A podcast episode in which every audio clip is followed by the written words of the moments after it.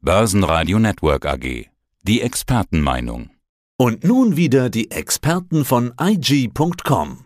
Guten Tag, mein Name ist Salah Boumidi, Head of Markets bei IG. Tägliche Analysen, Chartanalysen, fundamentale Analysen erhalten Sie bei uns bei IG. Und wenn man täglich auf den DAX guckt, dann sieht man momentan eigentlich ständig das gleiche Bild. Ein Tag plus, ein Tag minus, ein Tag plus, ein Tag minus. Heute ist so ein Minustag, sogar ein kleines bisschen deutlicher. Salah, gibt es denn da irgendwelche Marken im DAX, die der jetzt lieber nicht unterschreiten sollte? Beziehungsweise welche Marke müsste er denn überschreiten, um aus diesem Seitwärtsmodus endlich mal rauszukommen? Ja, gut. Unter dem 23,6-prozentigen Retracement sind wir jetzt schon tief, also sind wir schon gefallen. 15.572 war das. Das ist heute gebrochen. Wir sind jetzt fast 2,3 Prozent im Minus. Das für mich mit meinen Bumidi-Bändern sogar das 95-prozentige Bumidi-Band auch heute durchbrochen. Das zeigt, dass hier was los ist heute an den Märkten und gewaltig nach diesen krassen Anstiegen, ne, die wir immer gesehen haben. Wie du gesagt hast, sie liebt mich, sie liebt mich nicht. So nach dem Motto, immer gestiegen, dann wieder ein kleiner Rücklauf, den hat man dann genutzt. Ja, und aktuell kommen jetzt weitere fundamentale Faktoren dazu. Aber bleiben wir mal erstmal in der Charttechnik. Ich würde wirklich jetzt sagen, wir erreichen gerade einen wichtigen Widerstands-, äh, einen Unterstützungsbereich, der hier bei 15.300 Punkten liegt für kurzfristig orientierte Anleger. Wenn wir da drunter rutschen, ist die 15.000 Punkte Marke durchaus brechbar, dann kann man hier durchaus zu dem nächsten wichtigen Widerstandsbereich, Unterstützungsbereich, Verzeihung, 14.800 Punkte. Da kann ich mir durchaus vorstellen, dass wir nochmal dahin kommen. Und bedenke, bedenke, wir sind jetzt Juli, August, schwächster Monat im DAX ist der August. Wir neigen uns nach diesen hohen Kursnotierungen jetzt langsam dazu, dass wir hier vielleicht durchaus eine Korrektur sehen. Fundamental, ja, trübt sich auch so die Stimmung zwischen USA und China. Wir sehen ja, dass der Indexbetreiber S&P die Aktien aus dem Reich der Mitte streichen möchte. Die Antwort aus Peking kam jetzt auch prompt. Die chinesische Regierung will die regulatorische Aufsicht über Unternehmen verstärken, die ihre Aktien an ausländischen Börsen notieren können. Also Handelskonflikt kann vielleicht das, so das erste Indiz sein, dass der Handelskonflikt aus seinem Corona-Schlaf, sage ich mal, aufsteht und hier jetzt auch wieder neue ja, Drohgebärden praktisch Angst mit in den Markt bringen. Wir sind auf hohem Niveau und Korrekturen im Sommer, August sind durchaus vorstellbar. Ich würde jetzt an der Seitenlinie ein bisschen abwarten, die Korrektur durchaus nochmal in Gang laufen lassen. 14.800, wie gesagt, sehr wichtiger Punkt, den ich mir hier so anschaue. In den USA sieht man noch nichts von Angst oder Korrektur, ganz im Gegenteil, da sind Rekorde an der Tagesordnung, an der Nasdaq momentan sowieso, im S&P auch, nur im Dow Jones noch nicht. Was ist da los? Wie wir im DAX immer sagen, das Deutsche Industriemuseum, der Dow Jones ist ja auch eher ne, so ein bisschen klassischer Index. Da fehlt so ein bisschen diese Technologie, diese Technologiegewürz, was im Nasdaq und im S&P 500 eher mehr der Fall ist. Das liegt vor allem daran, dass wir da jetzt ein wenig nachlassen. Es ist auch nicht der interessanteste Index für insbesondere Anleger. Da wird oft natürlich in den breit gefassten S&P 500 Index investiert, logisch auch aus äh, Diversifikationsgründen. Und auch hier erreichen wir aber auch charttechnisch wichtige Widerstandsbereich bei 34.800. Den haben wir jetzt auch in der letzten Woche nicht nochmal überbrechen können. 35.000 Zählermarke noch im März, da waren wir ja mal kurz dran, äh, im Mai, Verzeihung. Seither geht's hier im Dow Jones, wie du auch schon gesagt hast, weiter Richtung Süden und wir verlieren hier gerade vorbürstlich auch schon 1,5 Prozent. Kann durchaus hier der Fall sein, dass wir hier die 34.000 Punkte Marke heute noch vielleicht sogar noch preisgeben könnten im Laufe des Handels in den USA von Rekorden ganz weit entfernt ist der Bitcoin. Nach dem Niedergang der letzten Monate fragt man sich ja inzwischen, ob irgendwann mal der Boden gefunden wurde, vielleicht jetzt der Boden gefunden ist, es vielleicht sogar wieder in die andere Richtung gehen könnte. Wie siehst du's? Für mich ist der Boden noch nicht gefunden. Wir sind noch in diesem intakten Abwärtstrend. Ja, seit dem Scheitern an der 65.000 Punkte Marke. Und tendieren jetzt in so einer Range zwischen 35 und 30, das hatte ich auch letztens schon erwähnt, wo ich mit Kurszielen an der Unterseite bei rund 20.000 US-Dollar rechne. Und wir sehen aktuell gerade dieses Thema Regulierung, was wir ja wir sprechen ja schon über zwei Jahre miteinander. Dieses Thema wurde ja immer aufgeschoben, aber nicht aufgehoben. Und es kommt jetzt wieder. Wenn wir uns mal anschauen, die größte Kryptobörse der Welt, Binance, die steht jetzt unter Druck. Also Einzahlungen von europäischen Bankkonten werden jetzt nicht mehr erlaubt von SEPA. Wir sehen auch, dass zum Beispiel in Cayman Island, wo Binance eigentlich registriert sein sollte, hieß es auf einmal, nee, die haben hier überhaupt gar keine Lizenz.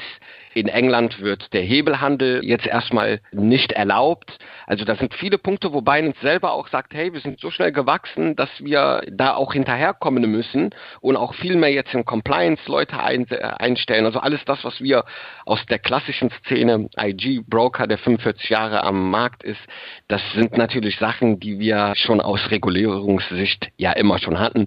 Compliance, Risikomanagement. Das ist bei so Unternehmen oder so Sektoren wie zum Beispiel im Kryptowährungsmarkt natürlich sehr stark gewachsen in den letzten Jahren, wo man auch nicht hinterhergekommen ist oder mein vielleicht auch nicht unbedingt hinterherkommen wollte.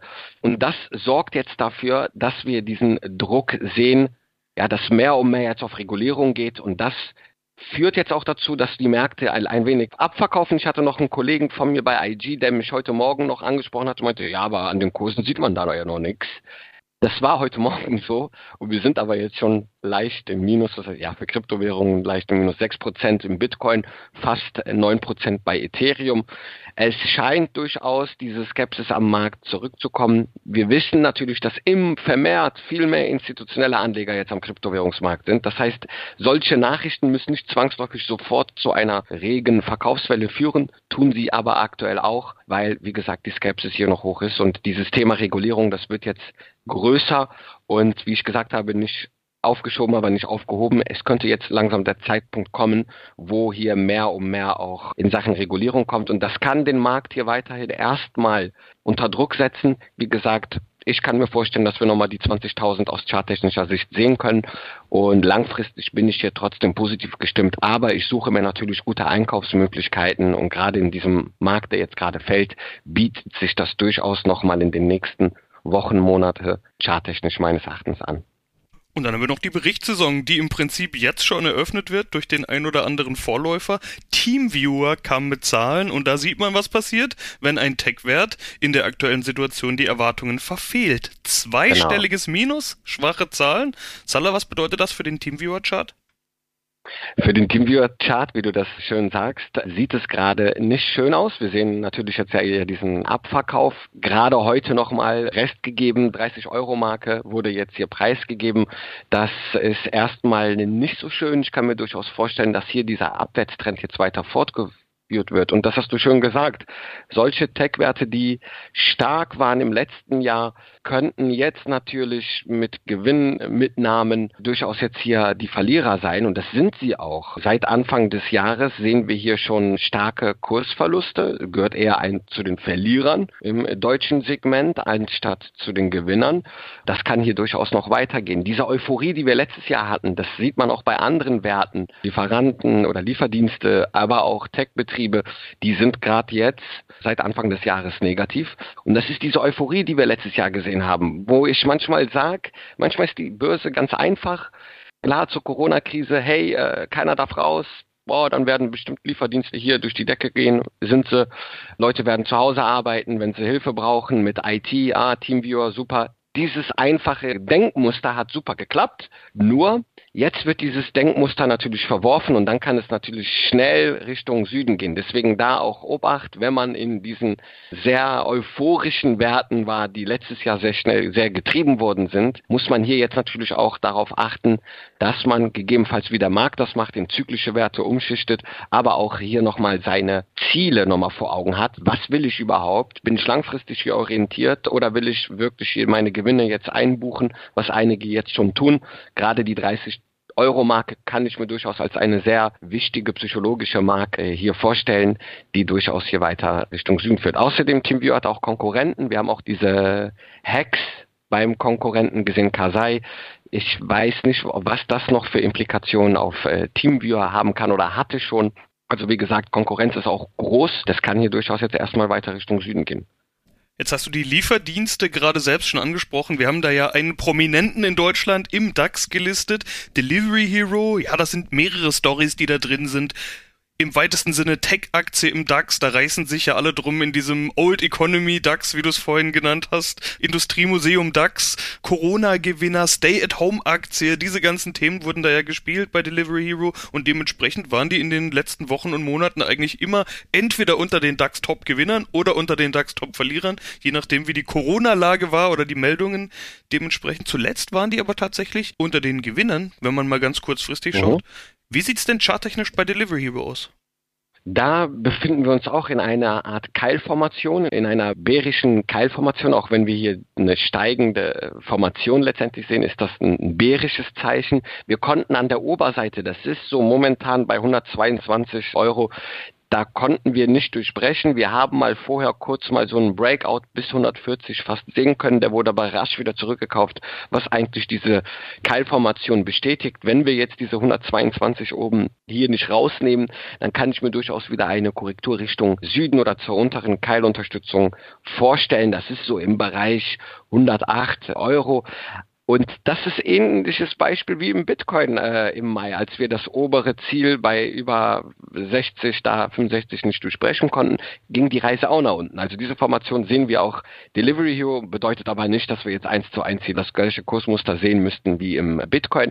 Aber ich kann mir durchaus vorstellen, dass die 100 Euro Marke hier gebrochen wird. Fundamental schauen wir uns äh, in den Niederlanden, bin ich ja in Amsterdam auch tätig. Just Eat Takeaway ist ja nichts anderes.